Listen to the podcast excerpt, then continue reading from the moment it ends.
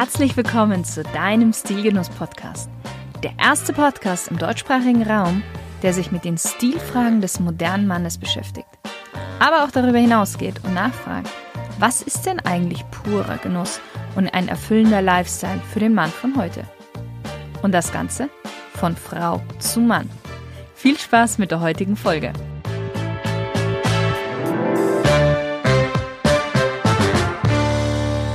Hallo, lieber Stilgenusshörer. Herzlich willkommen zu einer neuen Spezialfolge zum Thema Modern Dresscodes. Mein Name ist Cynthia Blackey und Genuss ist für mich eigentlich alles, was ich am Leben liebe. Aber konkret gesehen genieße ich sehr gern ein Glas Rosé mit Blick auf die Côte d'Azur. Aber heute geht es um moderne Dresscodes und ich stelle dir den Smart Casual Dresscode vor.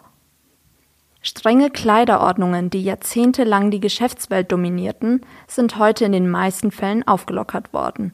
Casual und zugleich smart ist heute die Devise.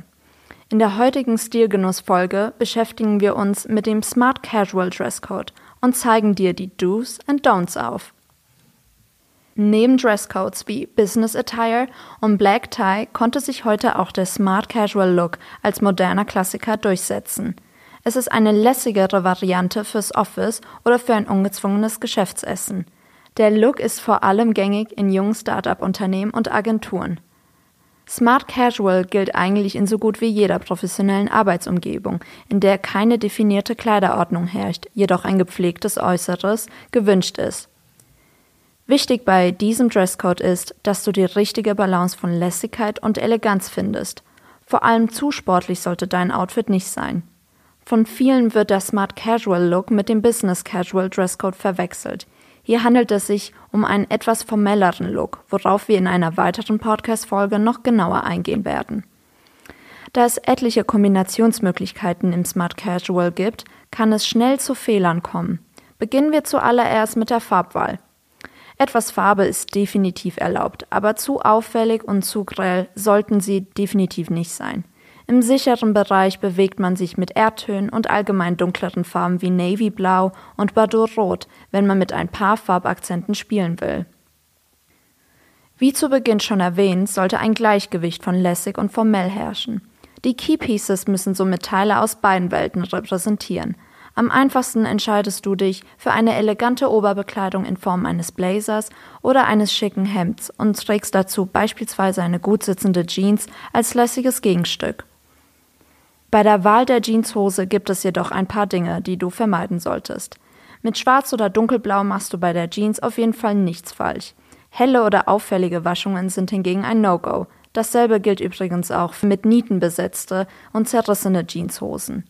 Die sorgen meist für ein unprofessionelles Erscheinungsbild. Auf klassische Accessoires wie der Krawatte oder der Fliege darfst du auf jeden Fall verzichten, da diese das Outfit um einiges formeller machen und im Smart Casual Dresscode nicht viel zu suchen haben. Kleine Details wie eine smarte Tasche für den Laptop oder eine coole Hülle für die neuesten AirPods zählen mittlerweile zu den Must-Have-Accessoires, die zugleich auch einen funktionellen Nutzen haben. Entspannt und zugleich elegant, stylisch und trotzdem praktisch. Diese Eigenschaften machen den Smart Casual Dresscode besonders aus und mit dem du immer einen guten Eindruck hinterlassen kannst. Ich wünsche dir noch einen wundervollen Tag und bis zum nächsten Mal. Deine Cynthia. Na, lieber Stilgenusshörer, hat dir die Folge aus der Reihe Modern Dresscodes gefallen? Und du fragst dich jetzt, welcher Dresscode wohl für dich in Frage kommt? Dann schnapp dir schnell einen Termin für ein kostenloses Beratungsgespräch bei mir unter www.shirinsayed.com/termin. Ich bin zwar mit Stilgenuss in der Sommerpause, aber trotzdem weiterhin für dich erreichbar. Ich freue mich auf dich.